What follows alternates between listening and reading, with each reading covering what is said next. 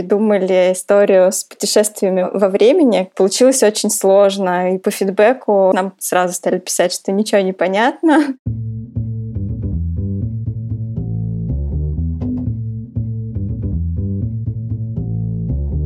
Всем привет, это Ира Сергеева и подкаст-сериал «Как сделать бренд-медиа с нуля». В нем мы разбираемся, что такое бренд-медиа, зачем они нужны компаниям, каким-то компаниям они не нужны вовсе, почему так, кто их делает, зачем, почему. И на все эти вопросы мы отвечаем с чудесными спикерами из разных компаний, которые плотно занимаются контент-маркетингом. Подкаст-сериал выходит при поддержке конференции Content Sense, это конференция про контент и бизнес, особенно про то, как поженить эти два понятия и на контенте заработать немного денег. Мне кажется, это супер актуальная тема, поэтому, пожалуйста, приходите на конференцию Content Sense 20 марта в Москве в Технополисе. Ура! Все важные вещи я сделала, теперь я представлю нашего гостя. Сегодня мы говорим с Марией Сорокиной, руководитель группы контент-маркетинга в Skyeng. Маша, привет! Привет, всем привет! Давай сразу определимся, Skyeng. Это воспринимается штука как такой монстр просто на рынке образования, который чисто в стилистике IT-компании хакает весь образовательный рынок, растет. Вы каждый год говорите, что там в два-в три раза, это какие-то бешеные темпы. Вы всю страну обучаете английскому языку, теперь и математике. И главное, что я замечаю, это что постоянно набираются люди в контент-вертикали. Расскажи, пожалуйста, что такое контент вертикали и как вы в целом работаете с контентом и что вы понимаете под контент-маркетингом внутри Skyeng? Спасибо за вопрос. На самом деле у нас контент-направлений несколько, так как мы являемся образованием, образовательной школой, школой целом-то у нас много создается контента и для уроков, поэтому очень много вакансий контент-продюсеров именно для создания учебных материалов. Но если говорить о наших вакансиях, которых тоже много, и контент-маркетинг Skyeng растет, а растет за счет того, что мы, в принципе, должны расти как бизнес. И контент-маркетинг занимает достаточно большую долю в маркетинге Skyeng, и за счет того, что мы открываем новые услуги, новые горизонтали, вертикали, там, поэтому нам нужно все больше и больше каналов, дублей каналов, каналов и на разные аудитории разного контента создавать. Если говорить о какой-то такой эволюции, то начиналось все с простого email маркетинга давным-давно, почти пять лет назад, и я пришла в Skyeng и начало все развиваться, подключаться новые каналы. Ну, естественно, у нас до этого был блог, просто мы его только с SEO стороны развивали, и это не относилось к контент-маркетингу. Потом у нас появились вебинары, потом мы стали развивать социальные сети не так, как они изначально у нас велись, а делать как раз полезный контент. Ну и сейчас а, у нас э, классный YouTube-канал, э, мы работаем с блогерами, это мы относим к контент-маркетингу, но по факту это нативная реклама, а, но мы стараемся делать все равно полезные интеграции даже в таком ключе. Мы работаем со СМИ и делаем различные спецпроекты с партнерами. Вот сейчас я немножко в бок иду. Смотри, Skyeng — это школа английского языка. И, с одной стороны, понятно, что любой образовательный продукт так или иначе сам в себе заключает некоторую пользу, которую можно да, упаковывать в разные цифровые форматы, работать с разными аудиториями. Я не знаю, можно сейчас пойти и в ТикТоке что-то сделать, да, очевидно, про английский язык. Но, с другой стороны, казалось бы, окей, английский язык. Что там непонятного, неизвестного, и как можно сделать, условно, я не знаю, правила про неправильные глаголы sexy enough, чтобы люди это потребляли как какой-то классный контент и угорали от Skyeng как место, которое действительно им нравится и в которое они, условно, готовы занести свои деньги. А вопрос именно как это сделать или вопрос почему? Вопрос, наверное, в том, как найти формат и как найти тему. Ну, когда мы начинали, мы просто спросили нашу аудиторию, потому что она у нас уже была, что вам нужно, что вам не хватает, да, что вы хотите от нас. Ну и мы вообще очень много общаемся с клиентами. Сейчас у нас есть даже целый отдел, который постоянно каздевит клиентов и выясняет, э, что не так, что, чем помочь. А, если говорить про изучение английского, то да, это понятный продукт с одной стороны, но с другой стороны у нас задача не только охватить именно целевую аудиторию, которая уже хочет выучить английский, а задача расширить эту аудиторию, потому что так или иначе все хотят знать английский, но никто не чешется и всем лень. Задача контент-маркетинга на самом деле она немножко шире. Мы не просто учим, учат в школе у нас наши преподаватели. Наша задача подогреть интерес и замотивировать все все-таки сделать первый шаг. Поэтому мы тут а, смотрим шире, мы рассказываем, зачем нужно учить английский, как применять его, как не потерять навыки, находясь в России и так далее. Ну, то есть а, практика языковая, больше мотивация и вдохновение. То, что лежит в основе нашей контент-стратегии. Смотри, ты упомянула, что вы каздевите пользователей. И это крутая штука, когда ты воспринимаешь контент как продукт. А вот такой вопрос. С одной стороны, Каздев помогает выявить некоторую боль, да, что людям лень, или им неинтересно, или им скучно, т т т А с другой стороны, как ты думаешь, нужно ли идти на поводу у пользователей, которым условно нравятся в соцсетях коты, и смешные шутки, там, не знаю, из «Как я встретил вашу маму», или у контент-маркетинга в целом есть такая просветительская функция, когда мы все-таки пытаемся донести что-то большее, чем просто да, бить в аудиторию и ее интересы вот такие развлекательные. Но мы в нашей контент-стратегии сочетаем интересы нашей аудитории с тем, что мы хотим донести. Ну и в целом это кажется правильным, потому что если мы не будем удовлетворять интересы, мы не будем растить наши охваты, а нам нужно как раз как можно больше аудитории привлекать и доносить наши идеи. И вот потом уже привлеченную аудиторию, так как у нас длительный все-таки процесс общения, взаимодействия, коммуникативная стратегия, мы можем подсовывать им тем идеи и мысли, которые нужно нам донести. И, соответственно, это просто выстраивается в контент-плане как стратегия взаимодействия. Мы вначале привлекаем, потом вовлекаем и прогреваем уже до той степени, до которой нам нужно. Все, то есть цепкие лапы Skyeng начинают у самого верха воронки, я поняла. Давай разберемся, какие у вас есть э, стримы контента. Я знаю, что вы супер плотно работаете с видеоформатом, у вас есть свое бренд-медиа, которое называется Skyeng Magazine. Что есть у вас еще? И расскажи, какая стратегия в каждом канале, как вы работаете? Вы делаете более-менее похожие вещи или у вас в каждом канале диаметрально разная аудитория? У нас есть Skyeng Magazine, еще у нас есть все еще есть наши SEO-статьи, ну, которые мы не поддерживаем, но они собирают очень много трафика. У нас есть а, YouTube, причем два YouTube-канала, взрослый и детский, группы в социальных сетях. Основной у нас упор — это Instagram и ВКонтакте. ВКонтакте мы стали делать еще рассылки, как отдельная такая ветка коммуникации. И у нас есть email маркетинг. Мы еженедельно отправляем полезные рассылки по взрослым и по родителям. И планируем еще по подросткам запускать. Ну и вот у нас есть история со спецпроектами и с блогерами. Это тоже в контент-маркетинге, но это немного другая стезя. Давай поговорим про Skyeng Magazine. Все-таки у нас заявлена тема подкаста прямо бренд-медиа, поэтому так или иначе нам надо эту штуку обсудить. Skyeng Magazine из интересного я присутствовала на самом-самом первом питче Skyeng Magazine, когда обсуждалась только идея, и тогда большая идея этого медиа звучала следующим образом — как нам сделать журнал для людей, которые пока не знают английский, и немножко приоткрыть завесу вот этой тайны англоязычного условно мира. И там была идея, что вы будете переводить какие-то классные статьи из Нью-Йоркера, да, и то есть знакомить людей с тем, чего они сами пока прочитать не могут. А потом в каком-то из интервью я выловила у вас вот такую фразу, что нужно было сделать так, чтобы некоторый абстрактный журнал про английский было интересно читать. Расскажи, пожалуйста, вот от этих больших идей вы немножко уехали на данный момент или нет? В чем заключается сегодня большая идея Skyeng Magazine? Как он вам конвертит пользователей? Приносит ли он конкретные какие-то лиды, да, которые потом идут и покупают у вас занятия или пробуют бесплатные уроки? И как вы там находите темы, на которые люди пишут статьи в Skyeng Magazine?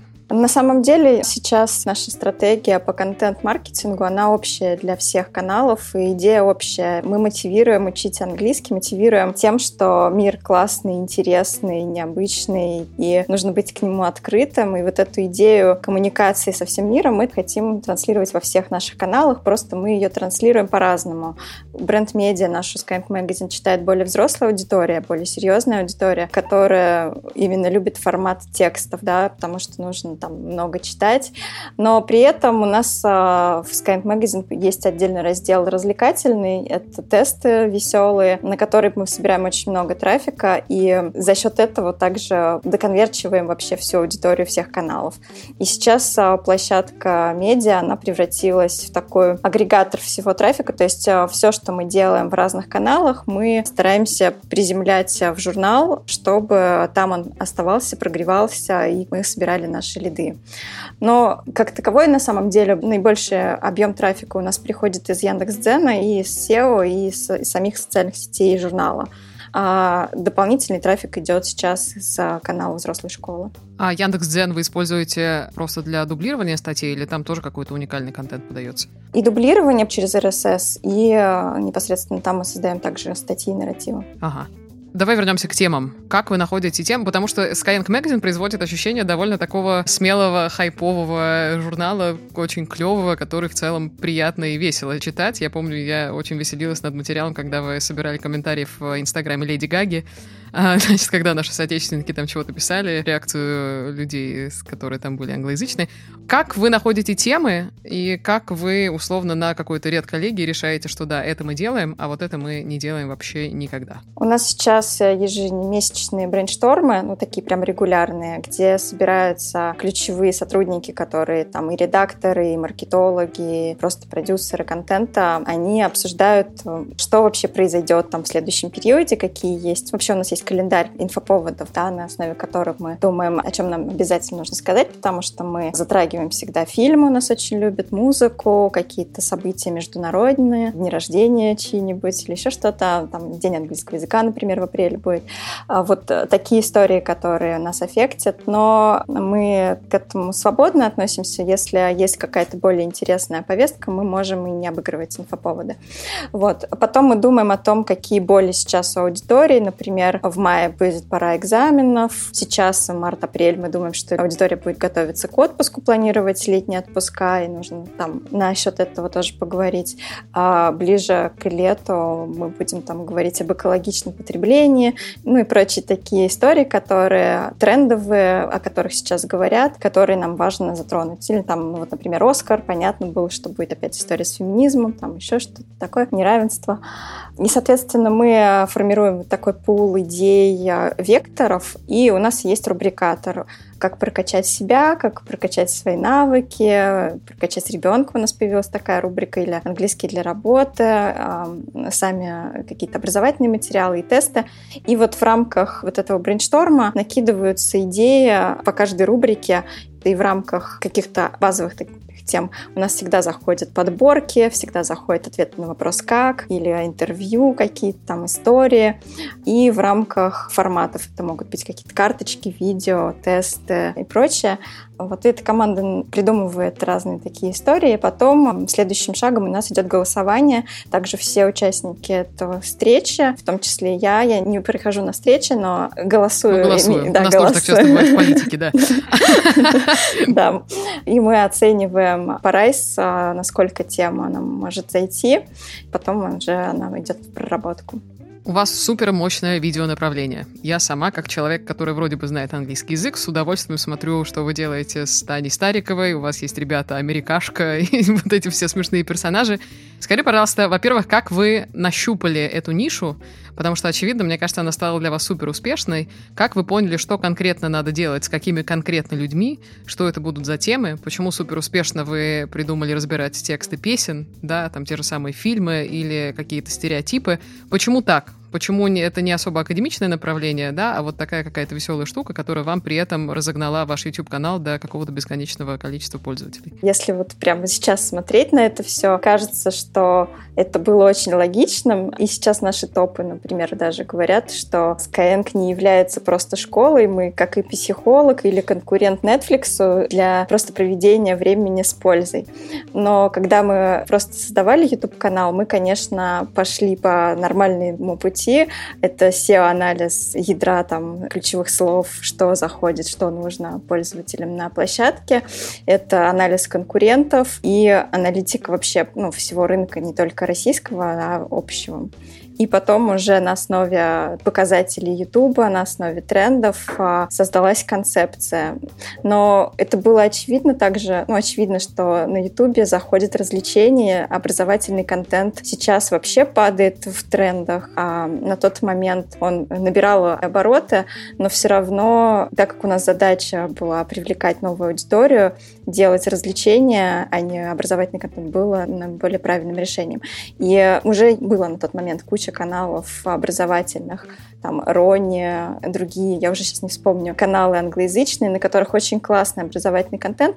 И они также видели, что нужно уходить в развлечения и подавали это не просто говорящая голова у доски, а в веселой форме. Ну вот мы посмотрели на это все и сделали еще сильнее, усилили этот момент, потому что ну, казалось, что если еще сильнее сделать, то будет еще более популярным. Так и получилось. Но мы сочетали в любом случае SEO-стратегию со стратегией охватной, так же, как и я говорила в начале, чтобы вот эту историю с прогревом охватить. И песни, на самом деле, получились совершенно случайно. Ну, изначально наша стратегия, мы э, договорились о том, что мы делаем 10 роликов пилотных э, с ведущей Таней. И они были как раз на SEO направлены, на все запросы ключевые, на все боли, которые людей интересовали. И на самом деле контент мы создавали на основе тех материалов, которые у нас были в блоге. Ну, то есть э, основа всегда текст у любого видео, ну, практически всегда, да, мы можем оттестировать более легким контентом, понять, что спрос есть, и потом сделать в видеоформате. Так мы делали 10 роликов, а на 11 Таня сказала, а давай теперь как я хочу, я вот хочу песню разобрать. И такая, ну ладно, давай. Эта песня очень сильно выстрелила, и сейчас, а, как только выходят какие-то песни и набирают быстро просмотры, мы стараемся их разбирать, чтобы вот получить эту волну, попасть в тренд. Но так работает YouTube за счет рекомендательной системы, поэтому это классно. Но не только песнями едиными, есть другие истории, которые попадают и вирусятся. И это, например, ошибки, очень популярная тема. Это подборки слов, это, в принципе, грамматика, так что все возможно, да, не только нужно про песни делать.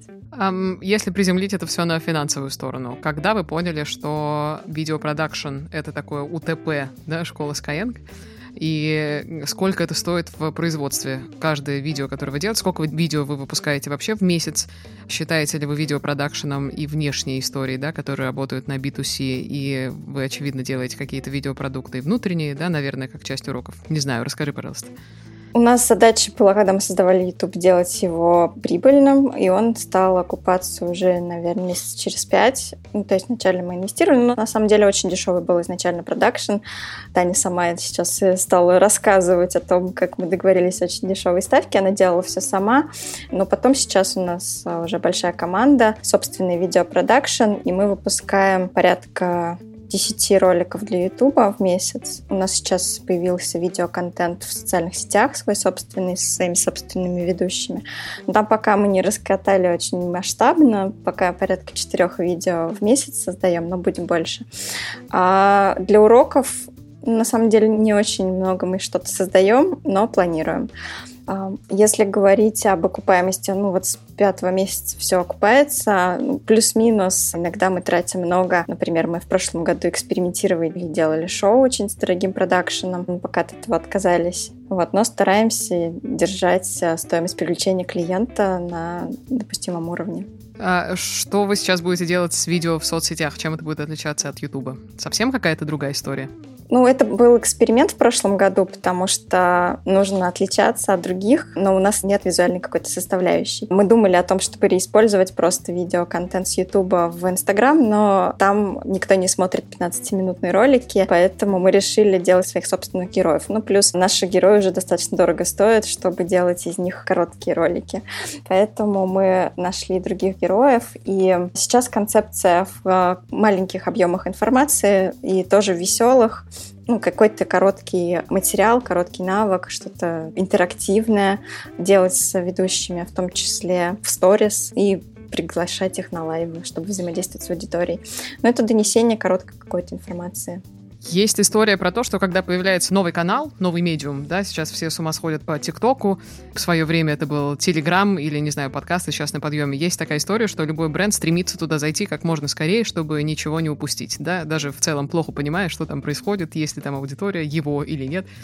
А, как с этим обстоят дела в Skyeng? То есть, если очевидно, что YouTube и видеопродакшн для вас, да, точно актуален, да, это соцсети и понятная история, как вы реагируете, как вы обсуждаете, как вы относитесь к заходу на какие-то новые, неизведанные территории? Ну, мы всегда их обсуждаем, мы всегда пытаемся протестировать, но как и с YouTube, вот мы, когда вообще придумывали стратегию на YouTube, мы вначале пошли к блогерам. Мы потестировали у блогеров, поняли, что эта площадка нам дает клиентов, и стали делать свой собственный канал или в Инстаграме тоже. Мы пошли к блогерам, поняли, что они очень классно нам и приводят аудиторию, и конвертируют, и мы начали развивать и вкладываться в свой канал, чтобы удерживать эту аудиторию. Так с ТикТоком, а, ну, стоило бы поступать, но с ТикТоком немного другая история, там невозможно делать рекламу пока, и, возможно, никогда. Поэтому мы уже понимаем сейчас. Мы происследовали его целиком, посмотрели на него со всяких сторон и приняли решение, что мы попробуем для того, чтобы переливать трафик в Инстаграм и там конвертировать. И сейчас запускаем эксперимент. Но понятно, что это никогда не будет а, перформанс-каналом, как YouTube, если они не изменят правила игры. Ага. Почему у Skyeng нет подкастов? Что такое? У нас нет подкастов, потому что непонятно, как их дистрибуцировать и как в них продавать, опять же. Но как УТП как продукт мы о них уже думаем и как раз хотим их с помощью отдела контента в том числе реализовывать как дополнительный просто контент для нашей аудитории, потому что мы стараемся давать много разного полезного. Но именно как канал продвижения он так для нас не будет работать, поэтому а, мы не спешим в эту сторону. Я правильно понимаю, слушая тебя, что одно из ключевых правил, что ли, контент-стратегии Skyeng — не ходить в те каналы, в которых не очевидно пока что рекламная модель и монетизация клиентов для школы? Да, да. Ну, потому что если мы говорим про наш отдел, про отдел маркетинга, наша задача привлечения учеников школ новых. И поэтому нам нужно доказывать основателям, бизнесу, там, директору по маркетингу, всем, что этот канал приводит учеников. Мы не можем работать с каналом просто на какой-то узнаваемости или бренд. Круто. Я разгадала тайну. Все отлично. Подкаст сложился. Назови, пожалуйста, три последних контентных проекта. Может быть, это был какой-то, не знаю, формат видео, который вы придумали, или что-то вышло потрясающее в Skyeng Magazine, которыми ты прямо гордишься, потому что это классный, крутой контент. Вот прямо с медийной точки зрения. Как сложно. Я просто достаточно прагматичный человек, и я горжусь тем, что приводит много клиентов, а не, не с точки зрения именно имиджа бренда. Ну, из таких историй интересных у нас был проект с Тутте Ларсен ну, она была нашим амбассадором, там, условно. Проект длился три месяца, у нас был контракт на все прошлое лето, и мы использовали ее и брали у нее интервью и делали статью. Она приходила к нам на вебинар и два раза проводила встречу с нашей аудиторией. То есть это как в формате подкаста, только в формате вебинара с интерактивом. У нас был спецпроект с ней. Мы делали подарки от ее лица и потом растербанили это еще на посты в соцсетях. Ну, естественно, в журнале статья, на посты на страницах. Это такой интересный проект. Еще к нам приходила Наталья Водянова на наш YouTube-канал. Мы брали у нее интервью. И этот контент хорошо собрал охваты и продажи, потому что мы сделали продающую историю. Там как раз как учили английский разные звезды, по-моему, такая тема была, и она как раз рассказывала, как она учила язык, когда ей нужно было работать моделью во Франции, и она не знала английского. То есть это не просто какие-то такие чисто рекламные интеграции, все-таки это привлечение экспертов, да, которые, ну, действительно, однажды в жизни сталкивались так или иначе с проблемой того, что им надо было реально выучить английский язык. Вот эта история про экспертность. Я хочу пошире задать вопрос. Как человек, который работает в образовательном учреждении, мне кажется, что очень есть тонкая история про то, как не выдавать в соцсети или в YouTube, или вообще с точки зрения генерации всего контента вовне, ну, какой-то булшит да, потому что вам постоянно надо следить за качеством того, что вы транслируете вовне, таким образом доказывая свою качественность с точки зрения продукта. Вот скажи, пожалуйста, попадали ли вы в какие-то ситуации, когда действительно была такая тема, когда не отследили, не уследили что-то такое? И есть ли какие-то метрики, когда вы измеряете качество контента, там, не знаю, по реакции пользователей, по количеству приведенных лидов, по, не знаю, замеру комментариев. Или такого особо нет, вы просто тестируете, что-то зашло, окей, не зашло, бог с ним, поехали дальше. Я стараюсь лично отсматривать все ключевые контентные единицы. У меня очень высокая степень эмпатии, и я очень люблю наш продукт. Но когда, как бы бывает, у нас э, мы заигрываемся, и мы создаем какую-то ерунду, например, очень хотелось придумать креативный подход к объяснению времен. Ой, и, как? Да, это очень болезненная тема, потому что всегда всех путают эти 12 времен, эти таблицы пугают, и хотелось сделать что-то легкое и веселое. И мы с методистом придумали историю с путешествиями во времени. У нас Таня в видео перемещалась, она была в прошлом, прошлом, потом переместилась в будущее, стала в настоящем, все это рассказывали. Получилось очень сложно, и по фидбэку нам сразу стали писать, что ничего не понятно. Мы следим по фидбэку, мы собираем обратную связь. Очень хорошо, что у нас вовлеченное сообщество, и оно э, откровенно нам говорит, сообщает. У нас несколько степеней проверки контента.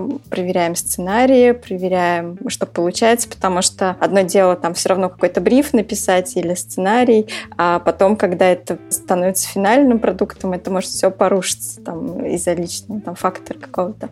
У нас а, всегда обязательно вычетка корректором, методистом, который проверяет все на правильность и соответствие методике и нормам английского и русского языка и логики.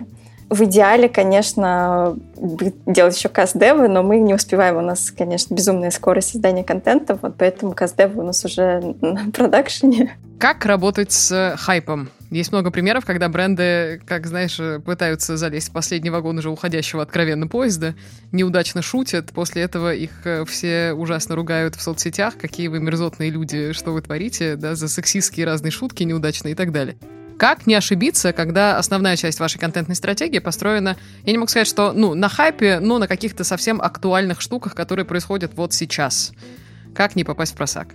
Очень важна скорость и важно, ну, во-первых, на самом деле важен мониторинг. У нас настроен процесс мониторинга, и мы несколько раз в день проверяем все, что там выходит, или это автоматически происходит, или отдельно выделенный человек, который отслеживает. Потом скорость реагирования, и нужно понимать, насколько инфоповод, который произошел, мэчится с идеалами, там, с ценностями компании, насколько это можно вообще обыграть и нужно. Потому что если бросаться за каждый инфоповод, то можно только этим и заниматься целыми днями, но мы все-таки создаем полезный контент, а не только хайпим. И э, мне тут нравится позиция Тинькофф журнала, которую Михаил Кафанов э, транслировал на всех мероприятиях, что не стоит на самом деле так сильно заморачиваться этими инфоповодами. Если мы знаем, что будет какой-то инфоповод, э, и мы к нему готовимся, то он будет хорошо проработан и будет своевременно отработан. Если инфоповод э, случился, и мы не знаем, как его отрабатывать, а потом придумали, то ну и не надо, в общем. Надо отрабатывать либо быстро, либо не отрабатывать. Тратить на это надо совершенно мало усилий. И если выстрелит, то выстрелит, не выстрелит, не выстрелит. А были моменты, когда вы неудачно хайпанули? Не вспомню. Я помню только, у нас был скибиди челлендж, мы участвовали, мы это отработали не сразу. Пришлось долго собираться, заставлять всех танцевать. Собираться с мыслями. Важный вопрос э, глобального характера довольно. Как вы считаете успешность в целом всего, что вы делаете с контентной точки зрения? Потому что это вечный вопрос между коммуникационной стратегией и самим продуктом. Вы считаете свои коммуникации и контентные продукты успешными, если они принесли какое-то количество денег, да, то есть заказов конкретных, или они успешны, потому что они просто сами по себе растут, люди туда смотрят, чего-то там делают, читают, комментируют и так далее. То есть они сами по себе тоже обладают какими-то метриками роста. Где тут правда? Мы считаем все в деньгах, мы бизнес. Очень, конечно, все гордятся нашим YouTube-каналом и миллионом подписчиков, но этого бы не было, если бы это не приносило продажи. Просто бы закрыли уже давно это направление. Это просто приятный бонус, все эти кнопки. Это вот на этой философской ноте можно в целом как-то закончить разговор о контенте. Друзья, если вас контент не перформит, расходитесь, пожалуйста. Нет, нет, на самом деле ты спрашивал меня про журнал, и вот я могу сказать, что журнал у нас не перформит так, как, например, YouTube или еще что-то. Он больше на бренд работает пока. Но мы очень хотим сделать его конвертищем. А угу. мы в эту сторону работаем. И вот мы уже весь год работали прошлый, и нам удалось увеличить количество заявок и оплат. И это возможно, в общем-то. Только нужно поставить такую цель. Но и сам по себе он приятен, хороший. Его можно монетизировать и с другими способами, как делают медиа ну, там мы работаем с партнерами, и многие хотят, чтобы мы сделали с ними спецпроект на нашем журнале, и они там что-то нам оказывают какие-то услуги, обмен аудиториями. И это приводит нам учеников просто немного с другой стороны. Не напрямую через журнал, а через партнерство. Угу, круто. А с точки зрения того, какие уже у вас есть соображения, как сделать журнал конвертищем? Туда что, надо просто побольше кнопок «Купи урок» поставить или какие-то еще есть способы все-таки? А, нет, мы хотим добавить ему пользы, чтобы аудитория приходила на него не просто почитать, а что-то там делала. Например, те же тесты, которые у нас сейчас развлекательные, мы хотим делать более полезными, чтобы можно было сохранять свои результаты, приходить и возвращаться или сделать там, условно, там, форум, где можно найти ответы на свои вопросы, на свои боли, или пообщаться с аудиторией, получить совет эксперта. Ну, какие-то такие, в общем, э, сервисные составляющие добавлять, чтобы он угу. был полезен. Ну и, конечно, больше спецпроектов интересных с партнерами или без, которые бы также увлекали. Ты сказала, что с такой скоростью производства контента довольно сложно каздевить людей и делать в целом все по, по правилам, да, хорошо, и доставать действительно инсайты и боли. Как в этом полете не ошибиться направлением, если ты не успеваешь условно каздевить свою аудиторию? Как понять, что ты все еще делаешь то, что ей интересно, или пора куда-то сместиться, и сейчас есть какая-то другая ниша, в которую надо бить именно контентно? Ну, это решается контент-планом. Мы планируем у нас вот есть наши рубрики, но мы добавляем какие-то, там, например, 10% у нас на эксперименты остается, и мы тестируем какие-то новые идеи, новые форматы, новые тематики, там, новые боли, чтобы понять, а есть ли еще у нас точки роста где-то, или нам надо оставаться в том векторе, в котором мы работаем. Постоянно стараемся эволюционировать и развиваться за счет того, что смотрим по сторонам. Что еще тут может быть? Мы каздевим, я просто имела в виду, что мы не каздевим в плане проверки контента на живых людях до публикации. Mm-hmm. Вот. А, а в целом у нас регулярные опросы. Это помогает, например, в Инстаграме с помощью полов делать все очень быстро. Можно спросить, это или это, что вы хотите. Это опросы аудитории нашей рассылки. Мы там делаем большие-большие анкеты. Аудитория Ютуба также мы ежегодно не так часто, но ежегодно спрашиваем, что же вы хотите. Но они на самом деле редко... Что вы наконец хотите. Да, уже, уже они не знают, чего хотят, потому что мы уже им слишком много всего даем. Поэтому нам приходится самостоятельно это придумывать. А, но все равно. Ну и плюс смотреть за конкурентами, смотреть за тем, что происходит у других. Может быть, кто-то другой что-то открыл пожалуйста, три совета главных большим и маленьким брендам, которые все же решили заниматься контент-маркетингом и, возможно, даже подумывают о том, не нужно ли им бренд-медиа. Что важно знать? Я бы начинала, ну просто вот мы же здесь сегодня про форматы говорим, я бы начинала с текстов и поняла бы, что заходит э, у аудитории. То есть сформировать этот пул болей, отработать их, понять, в каком виде подход к вашей аудитории лучше отрабатывает, и потом уже думала о том, в каких каналах. Ну, во-первых, конечно, всегда надо с каналов начинать. Вообще контент-стратегия начинается с изучения целевой аудитории, где она находится, о чем она хочет услышать. Но вот если про форматы говорить, то с текстов и потом уже думать о том, в каком канале коммуникации мы будем аудиторию собирать, выбрать какой-то один, чтобы прям его хорошенько отработать. И в зависимости от канала коммуникации выбирать формат. Если это YouTube, то, понятно, видео. Если это сайт, то тут э, надо смотреть, насколько вы можете денег э, вкладывать э, в контент. Если денег не очень много, то текста, картинок достаточно. Если есть больше денег, то можно попробовать и туда аудио или видео вставить вставлять на сами сайты или интерактив какой-то добавлять. А если Telegram, то тоже с текстом нормально, даже не нужен никакой визуал, и это дешево. Если Instagram, то тут надо будет запариваться над визуальной составляющей очень сильно. Зависит от того, насколько бренд готов и, и есть что иллюстрировать. То есть первым мы паркуем правило золотое MVP. Все равно всегда надо начинать MVP, чего-то, конечно, да, конечно, да. Да, и набрасывать гипотезы. Так. Да, потом обязательно нужно, ну, если это бизнес и а, цель продажи или цель измеримая, то сделать прогноз для этого MVP, ну, какую-то цель себе поставить на какой-то период, что мы хотим получить. Вот когда мы начинали YouTube, мы сразу запланировали, что нам за 10 этих единиц контента нужно получить 100 тысяч просмотров, 10 тысяч подписчиков, ну и хотя бы там 10 оплат. Mm-hmm. Вот. А, такую цель себе поставить, чтобы понять, а, как вы движетесь там, потому что контент-маркетинг — это история в долгую, и нужно понимать, движемся ли мы вот из месяца к месяцу к нашей цели, или мы просто тратим деньги.